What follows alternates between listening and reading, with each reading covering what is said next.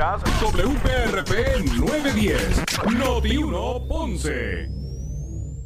Noti 1 no se solidariza necesariamente con las expresiones vertidas en el siguiente programa.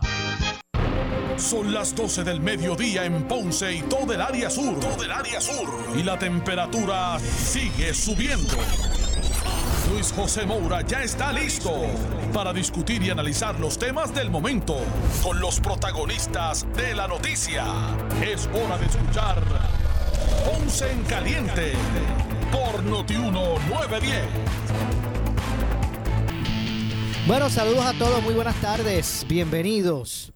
Esto es Ponce en Caliente. Yo soy Luis José Moura, como de costumbre, de lunes a viernes, por aquí por Noti1, analizando los temas de interés general en Puerto Rico, siempre relacionando los mismos con nuestra región. Así que bienvenidos todos a este espacio de Ponce en Caliente. Hoy es eh, miércoles 24 de febrero del año 2021. Así que gracias a todos por acompañarnos. Buen provecho a los que están almorzando.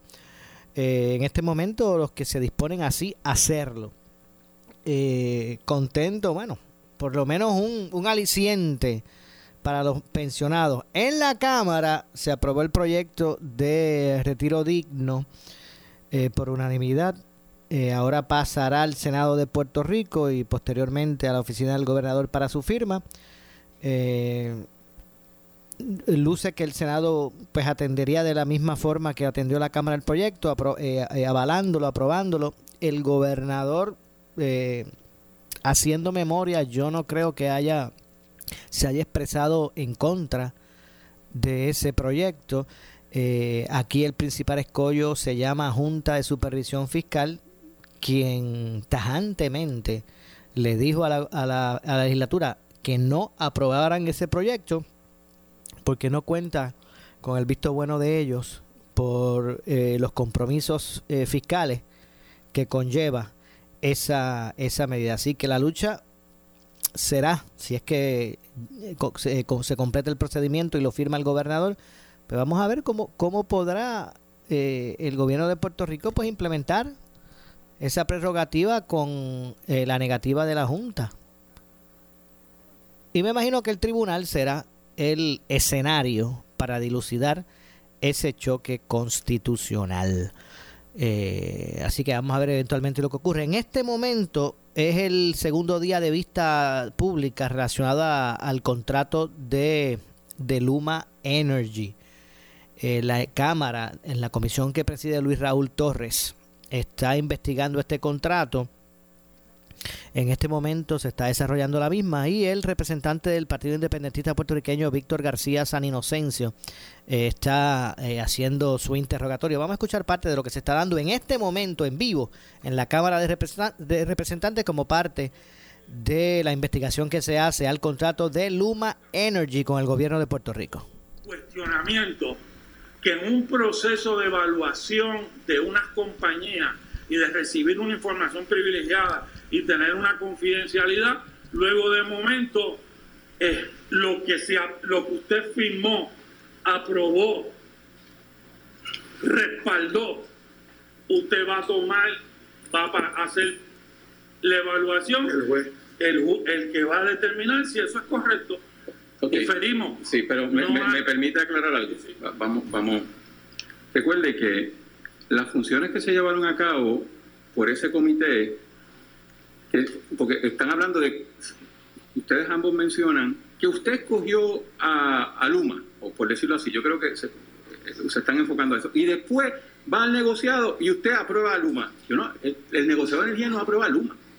Recuerde que la función del negociado de energía es determinar que el contrato preliminar cumple con la política pública energética. Esa es la función del negociado. No es pasar juicio si Luma es el mejor o Luma no es el mejor ni nada de eso. Son dos cosas distintas. Son dos cosas distintas. Es coger un contrato, lo que hace el negociado, es coger un contrato y decir, este contrato cumple con la política pública energética. De hecho, de hecho, fíjese que el resto de los comisionados se hicieron enmiendas después que se somete ese, ese contrato y se vira y con enmiendas a, la, a, la, a las P3. O sea, la función del negociado continuó, continuó. Perdóneme. Ok, usted no, usted estaba en el comité que evaluó las compañías. Claro, yo Y sí. como usted sabe las cosas que hay que evaluar para que cumpla con la ley, le pregunto si usted asesora alguna de esas compañías en ese proceso o habló con alguna de esas compañías o con sus compañeros de cómo había que hacer para que se pudiera pasar al negociado y que cumpliera con los requisitos que usted tenía que aprobar en el negociado. Bajo ningún concepto. Bajo ningún concepto. ¿Cómo yo sé eso? Yo no lo sé, ¿verdad? Eso se llama apariencia. No, no, no. no. ¿Se da cuenta? La apariencia no es buena y la- por eso es que por eso es que la ley de ética establece claramente que no es solamente conflicto de interés por interés pecuniario y, y material, etcétera, que uno pueda tener en un asunto, sino también es la apariencia y usted puso en su reglamento la imparcialidad La imparcialidad y por eso, ¿y aplica. ¿cómo yo sé que usted fue imparcial? No lo sé porque usted fue parte del proceso de selección de la compañía, compañero de animal. Por eso, pero ser- el negociado de energía no pasa juicio sobre la compañía. No, eh, No pasa juicio. un- una pregunta. ¿Cómo fue la votación en, en la comisión? Eh, 3 a 1. ¿Quiénes participaron de la, de la votación? Comisionado Mateo, comisionado Ramos, comisionado Avilés y comisionado Rivera. Pero usted dijo ahorita que participaron tres. No, cuatro, cuatro, recuerden, cuatro. Tres votan a favor y lo que estoy diciendo cuando dice la ponencia, que aún si yo me tuviera que inhibir, en el caso que yo tuviera que inhibir, se quedan Le voy a solicitar, le voy a solicitar la resolución o la minuta donde participaron para discutir ese asunto sobre los comisionados que estaban presentes y la votación que se tomó. No, lo- los comisionados básicamente se reúnen, dicen cómo van a votar y el que no está de acuerdo escribe una Y resolución, no hay nadie, minuta. nadie escribe minutas ni nada. No, Ah, en serio, una cosa tan importante no nosotros como no. es las evaluaciones. cuando discutimos caso no hace un minuto. y no Pero una, una pregunta, o sea, no hay un documento donde se la recoge resolución de votación. Eso es correcto. la- hay una res- Sí, sí, bueno, se dice, estos votaron a favor, estos votaron en contra. Eso mismo, pues, Este entonces no me votó a favor y dice, pero es que ustedes, Pero- tienen, pero- tienen la, la mayoritaria y la, y la disidente. la Sí, no, pero yo quiero que usted me envíe eso formalmente en cinco Ah, sí. días calendario. La hoja de votación. Los que estuvieron presentes y los que votaron y cómo votaron. Claro, Sí, pero, pero, pero se lo sometemos, pero las resoluciones dicen... Sí, sí, firmadas. pero quiero que lo someta. o sea, no, yo- si lo único que quería tener claro era quiénes participaron. ¿Me puedes repetir de nuevo los que votaron a favor y los que votaron en contra? Mateo, Ramos y Avilés votaron a favor. Rivera votó en contra. Pues 3 a 1. 3 a 1. Y de hecho, si leen la, la resolución de Rivera, eh, si tienen la oportunidad de leerla, eh, fíjense en eh, el último párrafo, que, él- que es donde él establece por qué no, no emitió su voto. Y básicamente, él lo que dice es que los 30 días no le dieron, pero los 30 días son por disposición de ley. Compañero, tiene dos minutos adicionales por el tiempo que interviene. si. Era, déjame repasar las notas, porque básicamente cubrí lo que quería en esta etapa, cubrirlo. Esto lo discutimos.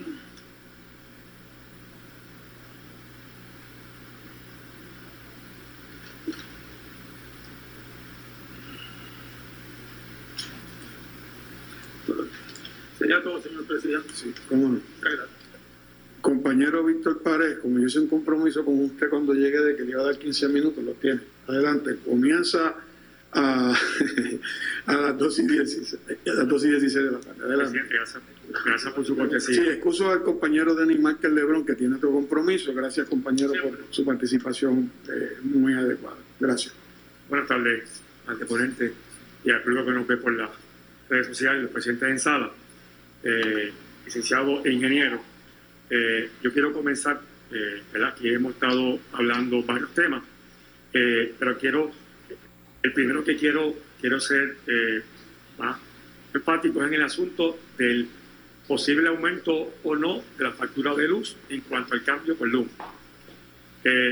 Aquí en la vista de ayer estuvo el presidente, el director de la autoridad de el señor Fermín Fontanes, y él mencionaba que eh, la última vez que hubo revisión de tarifas en Puerto Rico fue en el año 89, creo que más o menos fue la fecha. Eh, Eso fue cuando la realizó la autoridad, pero el negociado hizo una revisión que, recuerde, cuando fundan el, cuando crean el negociado en 2014, eh, adopta una interina, pero finalmente se adoptó una eh, permanente que entró en vigor en mayo del 2019. Correcto. Eh, y, ayer, durante la vista de, de, este tema, eh, se habló de, esos posibles escenarios, pero a su vez eh, mencionamos en la vista de ayer y se, y discutió ampliamente los cambios que vamos dirigidos ¿verdad? A, transformar no solamente el sistema ético del país, uno más resiliente, uno más de mayor eh, fortaleza para que Puerto Rico tenga más inversión y la gente esté más tranquila, el aspecto de energía renovable. Ciertamente, el presidente de la comisión mencionó eh, ahorita que el presidente de Luma había mencionado que en tres años él no visualizaba aumentos de luz por la factura de, la autoridad. Eh, usted que va a estar trabajando eh, con su negociado en estos aspectos de, de energía renovable, le pregunto, en cuanto a este tema que es tan importante para Puerto Rico y para el futuro nuestro, en cuanto a energía renovable, ¿Cómo estamos hoy en ese aspecto en Puerto Rico? ¿En qué etapa o en qué posición estamos trabajando para, o dónde estamos para, parados para que el país sepa eh, cómo estamos este, dirigidos a ese cambio? Claro, gracias por la pregunta. Recientemente el negocio de energía le ordenó a la Autoridad de Energía Eléctrica eh, que emitiera un, eh, una solicitud de propuesta para mil megas. Y eso ahora mismo está corriendo y eso nos va a ayudar a cumplir con la meta para, para el 2022.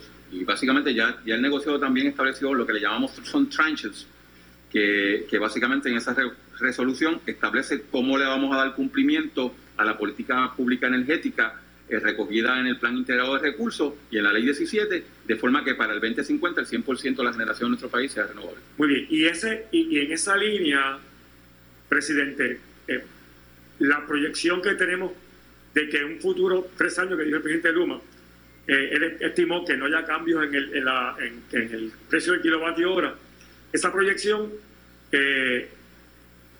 en base a su experiencia y a lo que usted tiene conocimiento en los aspectos de, la, de la energía renovable, vamos, vamos encaminados a que el país pueda tener, ¿verdad? en un futuro no muy lejano, de que dejemos en el pasado la energía generada por, los combustibles fósiles, que son cada día variantes sus precios porque el mercado ¿verdad? Es, bien, es bien inestable, de que esa proyección de que el precio kilovatio hora que hoy tenemos en Puerto Rico se proyecte de que se mantenga o igual como estamos o siga bajando. Sí, la, idea de invertir en energía renovable es que tengamos ese rider, le llamamos rider, de compra de energía, eh, de compra de combustible, que típicamente un 60% de la tarifa, y la bajemos por PPOA, compra de, de energía. Y al hacer ese cambio vamos a tener un ahorro sustancial, pero recuerde, esos son riders. Tarifa es lo, que le llamamos tarifa es otra cosa, porque aunque los riders están dentro de la tarifa, ambos varían. Lo que sí vamos a lograr, sí. sustituir la compra de combustible por compra de energía, que al final del día es más barata y más estable. Correcto. Y eso va a reflejarse en lo que paga el ciudadano de a pie, como usted le, llama, en su, en su factura mensual. De hecho, el, dentro del, del, del de la eh, nuestra política pública energética va dirigido ¿verdad? a ese a ese fin y ciertamente este contrato eh, con esta compañía Luma y usted lo va a estar eh, ¿verdad? Eh, revisando es que se cumpla con esta política pública energética. Sí, no, es que Luma está obligada a cumplir con el plan integrado de recursos, porque básicamente es la ley 17 y nosotros como ente regulador nos vamos a asegurar que ellos cumplan. Usted ahorita lo mencionó, cambió el tema, bien rápidamente, ¿verdad? que se ha, planteado el alegado conflicto de interés suyo en este asunto del Comité de Alianza. Y usted mencionó algo muy rápido eh, y quiero ¿verdad? Que, quede para el récord nuevamente bien claro. La porque si la ley 120 ¿verdad? no hubiese eh, creado por ley, por discusión de legal, el Comité de Alianza, ¿quién entonces tuviera esa facultad hoy día? El negociador en día. Por ende, por ende, tendrían ustedes evaluar este, este, contrato. Todo. Eso es lo que hacen los utilities en los Estados Unidos. De hecho, todo el proceso de quiebra estaría liderado por nosotros y no por el FOM ni toda esa gente. Sería el negociador de energía, que son los Public Utility Commissions. Por eso. Usted preside, aparte del negociador de energía, preside la sombrilla que usted mencionó, que bajo sombrilla está el negociador de transporte. Por servicio público, mejor dicho, ¿no? Sí Bueno, está el negociado de telecomunicaciones, el negociado de transporte, el negociado de energía y la Oficina de Protección de Independiente del Consumidor. Por eso, que en el caso de, de, de que era lo que era antes la Comisión de Servicio Público, Ah, sí, correcto. eh, ellos tienen a su cargo eh, verificar, ¿verdad? Los, los- los transportistas, son los, los, los vehículos que transportan pasajeros, los que transportan el gas, etcétera. Que básicamente ese negociado, su función es otorgar licencia y fiscalizar. Correcto. Típicamente licencia. Por eso, y fiscalizan. Eso es así. Por eso, que en, esa- en ese aspecto, si vamos a ver conflicto de interés, pues mire, el negociado en este caso de servicio público, pues tendría que entonces un conflicto de interés, porque si él otorga licencia y a su vez eh, lo supervisa y la regula, pues habría que buscar un ente independiente que lo hiciera. Estamos correctos. Estamos con- correctos como usted señala. Muy bien.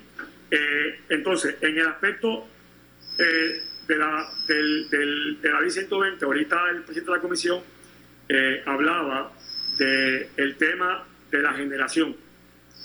Eh, y que en este aspecto de la generación, Luma tendría, por llamarlo así, ¿verdad? un alegado eh, monopolio del sistema completo de energética, ¿verdad? alegado, porque lo mencionó el presidente de la comisión, pero para que me mi, mi, mi, mi, mi duda en ese respecto. La ley 120 ¿verdad? establecía varios escenarios. Uno, que era que en el caso de la transmisión y distribución se hiciera una alianza público-privada, que es lo que estamos ya, ya finalmente finiquitado en este país. Y el otro escenario era que en la generación se hiciera una venta y esa venta, si se, hubiese, se hubiese hecho, se hubiese dado, venía a, a la Cámara y Senado a aprobación. Es correcto. Ese escenario de venta de generación no se ha dado. No se ha dado. En base a lo que usted ha recibido en el negociado, si alguna información al respecto, ¿cuál es hoy ¿verdad? el escenario que tenemos en cuanto a la, a la, a la generación? ¿Has recibido alguna notificación para, para, para venta o has recibido alguna notificación para una PP? Básicamente las P3 están trabajando un proceso para poner como igual que el, el sistema de TND, de TND, un Operation and Maintenance para la generación. La, la, la, la, la propiedad de, de, de, de la generación va a quedar en manos de la Autoridad de Energía Eléctrica del pueblo de Puerto Rico. Por eso, hasta tanto y en cuanto, hasta tanto y en cuanto salgan de servicio según dispone el plan integrado de recursos. Claro, que, que la, idea es que ese, esa generación que hoy día está bajo la eh, administración de la Autoridad de Energía Eléctrica se va a mantener de esa manera después del 1 de junio. Eso es así. O sea que no hay ningún tipo de, de monopolio de que Luma va a controlar todo el sistema eléctrico del país, generación, transmisión y distribución. No, no, porque ellos no están, ellos no están, ellos no podrían participar en, en- en- en los contratos de operación y mantenimiento, ni tan siquiera yo entiendo que podrían hacer eso. Y Ahora bien, y debemos recordar también que la ley 17 Sí. inicia el proceso de, de- y el negociado está culminando el proceso de transbordo, que básicamente Sí, es lo que abre el sistema para que entes privados puedan inyectar a la red. Y así eso también va a hacer que la propiedad de aquellas personas que quieran invertir en la red utilizando el transbordo se sumen a, la- a lo- a lo- a los entes privados que inyectan en la red. Y eso es parte del proceso para qué? Para crear un mercado. Al final del día, lo que se busca al final del día es un mercado de generación. Eh, eh, usted mencionó ahorita, a pregunta del presidente de la comisión, eh, el despacho de la generación. Obviamente cualquier planta generatriz que exista en Puerto Rico, ya sea las, privadas que hoy operan o las del Estado, que son las eléctricas, tienen que, obviamente, toda la energía que producen o generan pasa por unos cables, por llamarlo así, para que el pueblo lo entienda, unos cables que van por todo el país, llevando energía eléctrica a los comercios, las residencias, las industrias. Por ende, y usted me la aclara eh, para el récord de esta comisión, tiene que obligatoriamente la generación que se haya, la redundancia que generar, ¿verdad?, en esa planta, pasa por esos cables. No hay manera que se pueda enviar vía aérea, vía espacial, es por esos cables. Por ende, transmisión y distribución, que va a estar bajo este contrato de Luma, tiene que tener un acuerdo, porque lo contrario, pues llamarlo así, habría que, tener, o sea, que ponerle una, especie de muralla para que no pase la, generación que, la que se produce. Están a mí, ¿verdad? Eh, una buena decisión es haber dejado la propiedad del sistema de transmisión y distribución en manos del Estado. Haber puesto eso en manos privadas eh, sin las debidas precauciones, hubiese creado lo que, lo que trata de evitar FER 888, 889 y 1000 en los Estados Unidos, es que el dueño del sistema de transmisión y distribución compita deslealmente cuando tiene generación con otros generadores independientes. Y en Puerto Rico esa posibilidad se elimina. Ok, esa es mi próxima pregunta. En base a, lo que usted, ¿verdad? usted ha, visto en el proceso, de hecho, cuando se aprueba la ley 17, el marco regulatorio eh, que vino posterior a la ley 120, eh, básicamente, ¿verdad? Una de, de, las metas que tenemos como país, aparte de lograr que se, tengamos una generación con energías renovables, es que en un futuro tengamos, como en Estados Unidos, en varios estados y jurisdicciones, haya competencia.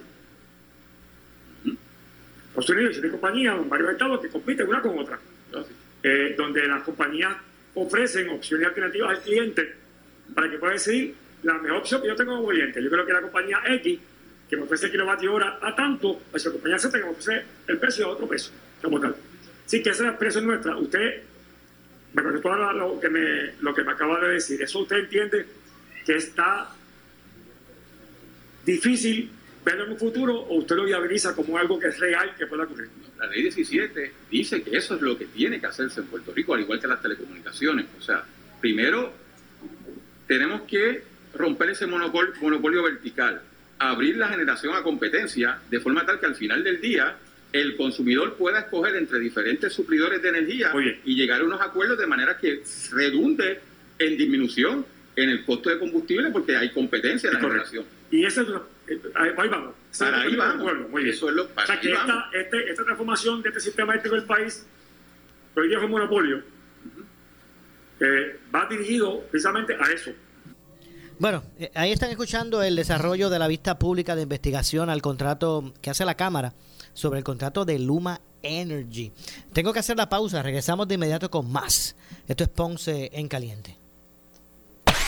En breve le echamos más leña al fuego en Ponce en Caliente por Notiuno 910. Somos la noticia que quieres escuchar. Las 24 horas te queremos informar. Entérate temprano de la noticia en caliente de farándula y deportes. Noti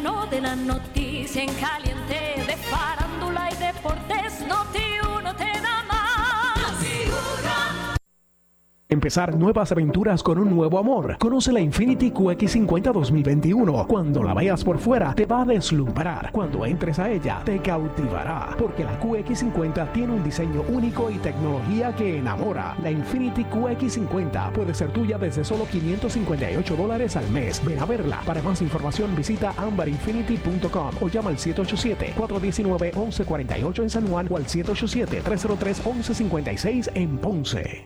Mírela, písela, tóquela. Para saber que no es natural, tiene que morderla. Artifigrama de grama mía. Si llama a un instalador, exíjale Artifigrama de grama mía. Usted no solamente merece el mejor servicio, usted se merece el mejor producto. Artifigrama de grama mía. Cualidades en nuestra grama que otras no poseen. Grama mía. Sirviendo a Puerto Rico por más de 45 años. 787-843-6246. 843-6246.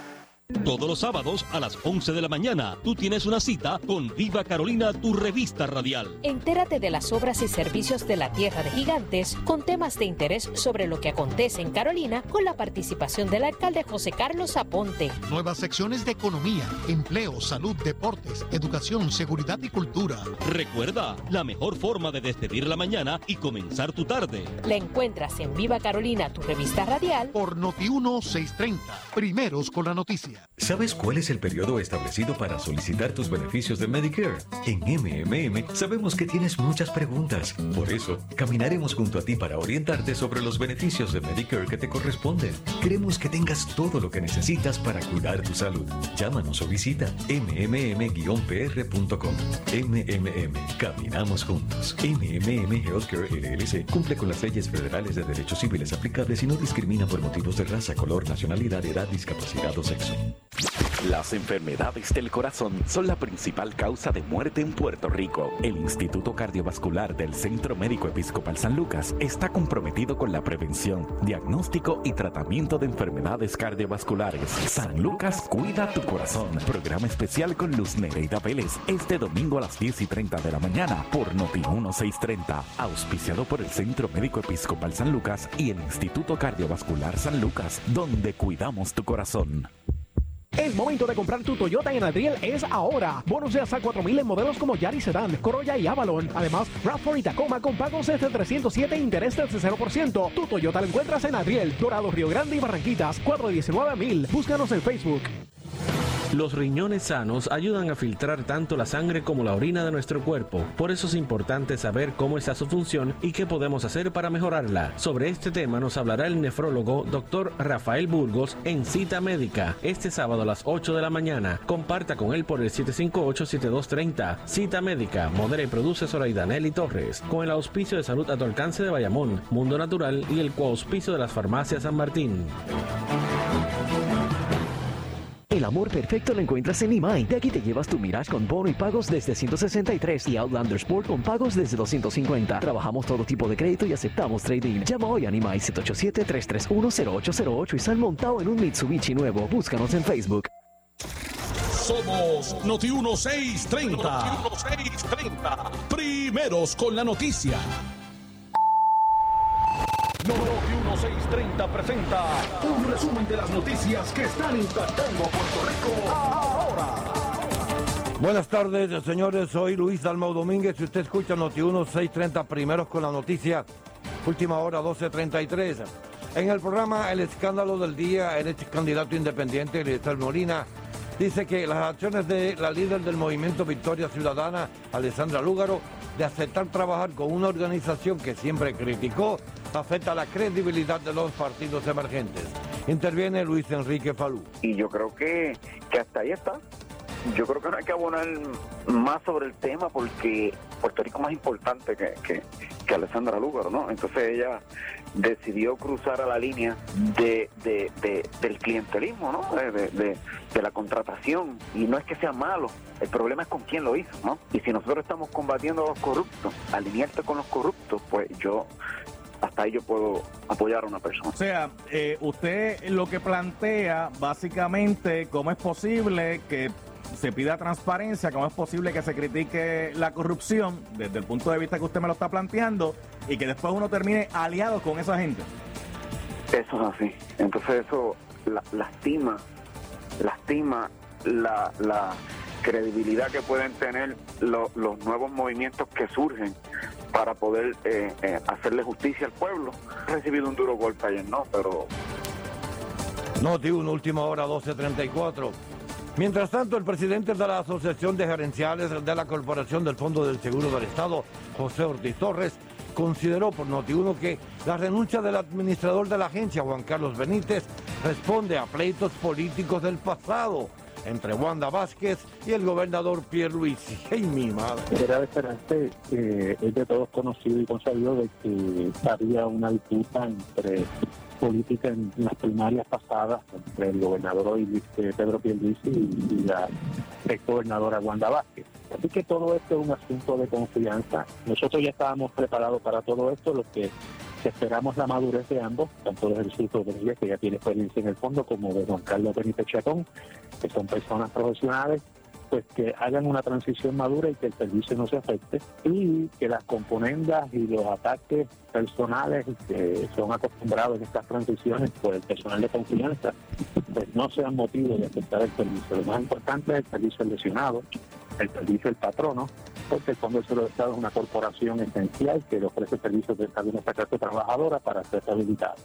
los problemas políticos hay que echarle a un lado, y la presidenta del Colegio de Peritos Electricistas, Frances de Ríos, señaló por el 630 que le cursó una carta a la Autoridad de Acueductos y Alcantarillados exponiendo que el mantener empleados realizando trabajos de electricidad con el requisito de certificado de aprendiz, cuando la ley 115 establece que los aprendices no pueden realizar labores de mantenimiento, diagnóstico, reparación, instalación y conexión de sistemas eléctricos. Y nosotros cursamos este, correspondencia con ellos y este y ellos pues establecen que siguen en cumplimiento pues entonces nosotros eh, procedimos, entonces con eh, con el recurso que, tenemos que tenemos en ley que es entonces hacer una inversión estatutaria ¿Cuáles son las repercusiones o los riesgos que trae eh, no tener persona certificada pregando con la electricidad más aún cuando se habla de la autoridad de acueductos y alcantarillado?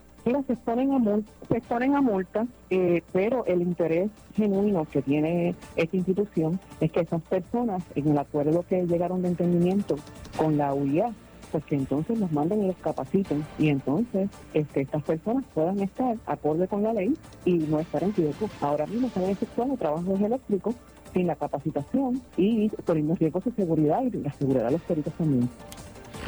Noti 1, última hora, 12.37. Y finalmente, el convicto narcotraficante, hoy convertido en predicador, Alexander Capó Carrillo, conocido como Alex Trujillo, llegó anoche a la isla en un vuelo comercial escoltado por agentes federales. Según informes, Alex Trujillo de inmediato quedó bajo la custodia de agentes de la División de Arrestos Especiales del negociado de la policía, que lo llevaron a la cárcel de Bayamón, donde comenzó a cumplir una condena de 35 años por asesinato. Noti 1, última hora, 12.37. En breve le echamos más leña al fuego en Ponce en Caliente por Noti 1 910. Brindando nuestros servicios de calidad. Hemos reforzado nuestras medidas de protección en cada una de nuestras instalaciones. Estamos recibiendo órdenes médicas por fax o correo electrónico para conocer nuestro...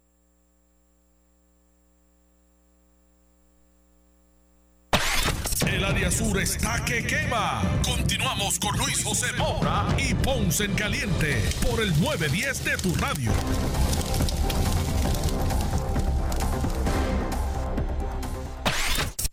Le echamos más leña al fuego en Ponce en Caliente por Notiuno 910. En esta emergencia, en Laboratorio Clínico Profesional Emanuel Guayabal y Río Cañas en Juana Díaz, seguimos brindando nuestros servicios de calidad. Hemos reforzado nuestras medidas de protección en cada una de nuestras instalaciones. Estamos recibiendo órdenes médicas por fax o correo electrónico. Para conocer nuestro horario especial y mayor información, llámanos al 260-5504 o al 580-0880. También a través de nuestra página en Facebook, Laboratorio Clínico Profesional Emanuel. Por ti y por los tuyos, daremos la batalla unidos y venceremos. El área sur está que quema. Continuamos con Luis José Moura y Ponce en Caliente por el 910 de tu radio.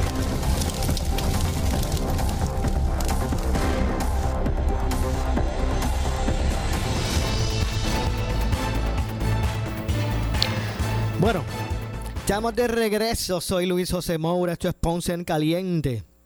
Usted me escucha por aquí de lunes a viernes eh, por Noti1 eh, analizando los temas de interés general en Puerto Rico. Hoy, más adelante, la cápsula de asuntos relacionados con quiebras con la licenciada María Evicense. Eso es más adelante. Antes vamos a escuchar el resumen del el secretario de salud de al día de hoy, dónde estamos parados con relación a el proceso de vacunación, cuántas vacunas es que llegan. Se había detenido el, el envío a Puerto Rico de las mismas ya se reanudó. Eh, ¿En dónde estamos en este momento hoy? ¿Dónde estamos hoy en términos de la vacunación en Puerto Rico? Vamos a escuchar al secretario de Salud el doctor eh, Carlos Mellado. Que acaban de llegar no, no, no, hemos cuadrado. Eh, pero sí de Pfizer, eh, de primera dosis, van a llegar esta semana 23.450 y de segunda dosis 18.000, lo que nos hace un total de Pfizer de 41.450. De Moderna, de primera dosis, vienen esta semana 32.800 y de segunda dosis 21.900, lo que hace un total de 54.700 vacunas. Ciertamente, más vacunas, ¿por qué? Porque la semana pasada suscitó un retraso que no se salió de nuestras manos. Y como les repito, en el día de hoy eh, sí llegaron una cantidad de vacunas eh, que no tengo la cantidad porque no la, no, la he tenido, pero sí se habían repartido, había llegado también una cantidad anterior que fueron 9.968 de segunda dosis y eso fue lo que se distribuyó en el día de hoy. Se están enviando vacunas a Yabucó, a Yauco, Pegal, a San Lorenzo y Villalba para eventos, ¿verdad? Que vamos a tener de vacunación que próximamente vamos a estar anunciando con un poquito de más detalle. Y también tenemos buenas noticias para Maricao, ¿verdad? Que sabíamos que era un pueblo que, no había recibido porque no tenían proveedores, también va a recibir sus vacunas. Continuamos con este esfuerzo de la vacunación. Esta semana pues va, a ser, si Dios quiere, ¿verdad? Incluyendo el fin de semana, una bastante eh, productiva en cuanto a la vacuna. También eh, una buena noticia es que, como les había indicado ya anteriormente, pero vamos a repetirlo, se van a recibir 12.000 dosis a través de Cardinal Health, que esto va a activar 70 farmacias distribuidas en 40 municipios. ¿okay? La otra buena vacuna, eh, buena noticia, buena vacuna, es que se destinaron 2.000 vacunas para las farmacias CVS que van a estar ubicadas exclusivamente en la tienda de Fajardo, ¿verdad? Porque sabemos que esa región tiene una incidencia bastante alta y ellos pues decidieron hacerlo así. Esto es a través de un programa federal que se llama Retail Pharmacy Program. Nosotros no tenemos el control de ese programa, pero ciertamente son vacunas que vienen a Puerto Rico.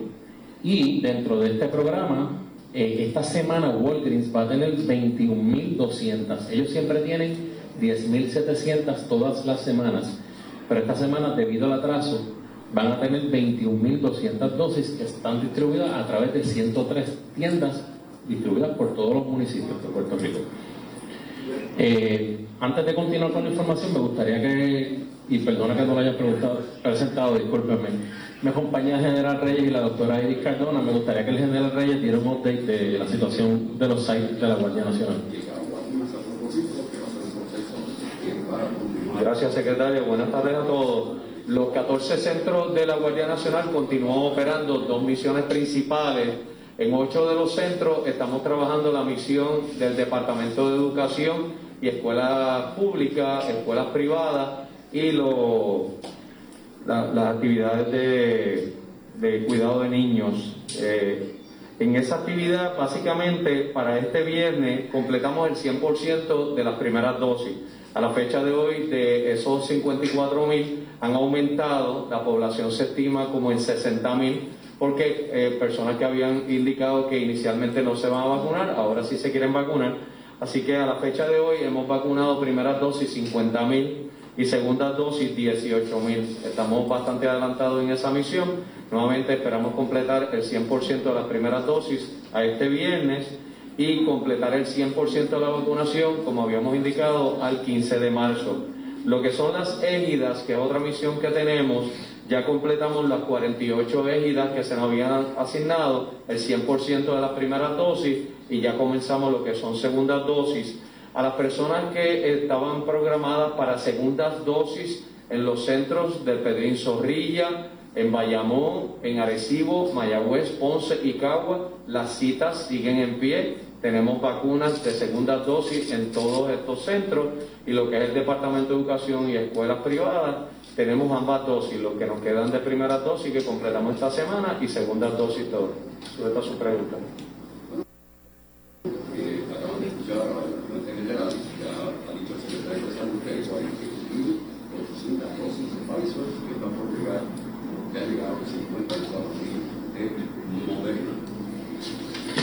Ok. De los para dar un repaso quizás de los números, de los cuidados prolongados, eh, que esto ustedes que pertenecían a Walgreens y CVS, se han totalizado, un, eh, tenemos ¿verdad? un total de 47.778 pacientes que han sido vacunados al día de hoy. De los centros de discapacidad intelectual, que ya lo hemos repasado, pero lo vuelvo a repetir, 1926. Mayores de 65 años, tenemos 143.814. Encamado, eh, que eh, es otro esfuerzo, además del de Long Term Facility, son encamados pacientes que están en la casa, casa por casa. El Colegio de Médicos ha logrado vacunar 3.353. Tienen más vacunados, pero falta porque nos envían la, información, que después más adelante voy a hablar un poquito de eso. Maestros sean, como dice el general, 63.846. Clínicas especializadas, que son centros de diálisis y pacientes con fallo renal, tenemos 15.715 eh, pacientes vacunados en 35 clínicas especializadas. Al día de hoy, datos, eh, vacunas recibidas 671.525, dosis distribuidas 631.795, dosis registradas 454.129. Y aquí yo quiero hacer un alto y explicarle, ¿verdad? Porque yo siempre he sido y he querido ser sumamente transparente con el pueblo de Puerto Rico, con la prensa. Nosotros tenemos un problema y lo estamos resolviendo de entrada de data. Ustedes saben que la data, eh, como les he explicado anteriormente, es una data que, entra manual. Y quizás por ahí dirán, pero porque algunos estados han cumplido. Eh, nosotros tenemos otro problema en el Departamento de Salud y un problema que lleva muchos años y, es un problema de interconectabilidad. Eh, y es una de las situaciones que nosotros estamos resolviendo de cómo nosotros podemos mejorar el sistema de informática del Departamento de Salud.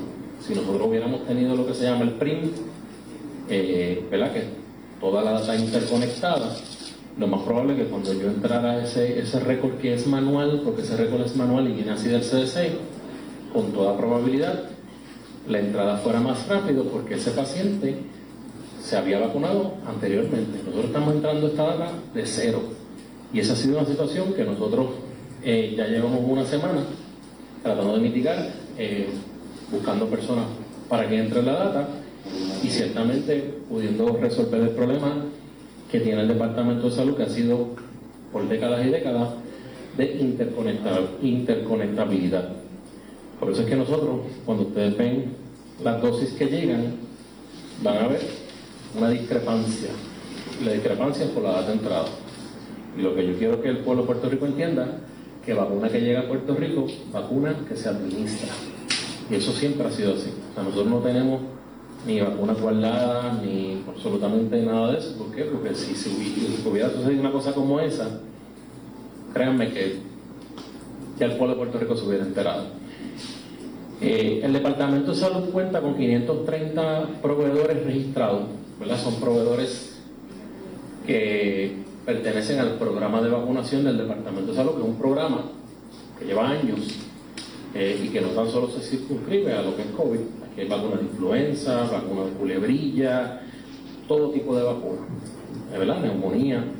Y obviamente a eso, a eso le añadimos la situación de COVID, que no necesariamente todos los proveedores eh, están vacunando COVID.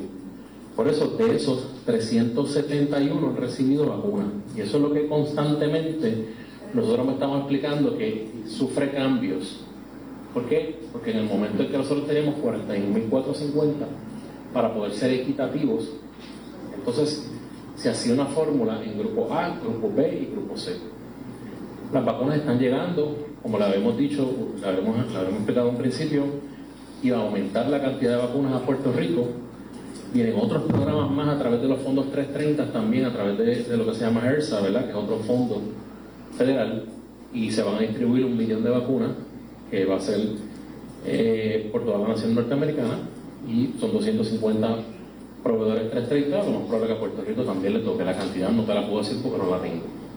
Pero eso es algo, otro mecanismo que nos va a ayudar, porque aunque son programas federales diferentes al departamento, ya ustedes ven que la, cantidad de programas Retail Pharmacy Program aumentó a otras 10.000 vacunas más. O sea que todo el tiempo se están añadiendo eh, vacunas a este programa. Y por eso es que nosotros pudimos activar con Cardinal Health 70 eh, farmacias de la comunidad. Bueno, están escuchando al secretario del Departamento de Salud, Carlos Mellado, actualizar la información relacionada con las vacunas eh, al momento en Puerto Rico. Vamos a hacer la pausa, regresamos con nuestro segmento final. Esto es Ponce en Caliente. En breve le echamos más leña al fuego en Ponce en Caliente por Notiuno 910. En esta emergencia, en Laboratorio Clínico Profesional Emanuel Guayabal y Río Cañas en Juana Díaz, seguimos brindando nuestros servicios de calidad. Hemos reforzado nuestras medidas de protección en cada una de nuestras instalaciones. Estamos recibiendo órdenes médicas por fax o correo electrónico. Para conocer nuestro horario especial y mayor información, llámanos al 260-5504 o al 580-0880. También a través de nuestra página en Facebook, Laboratorio Clínico Profesional Emanuel. Por ti y por los tuyos, daremos la batalla unidos y venceremos. El área sur está que quema. Continuamos con Luis José Moura y Ponce en Caliente por el 910 de tu radio. Bueno, estamos de regreso ya en nuestro segmento final. Soy Luis José Moura y esto es Ponce en Caliente. La siguiente entrevista es una auspiciada.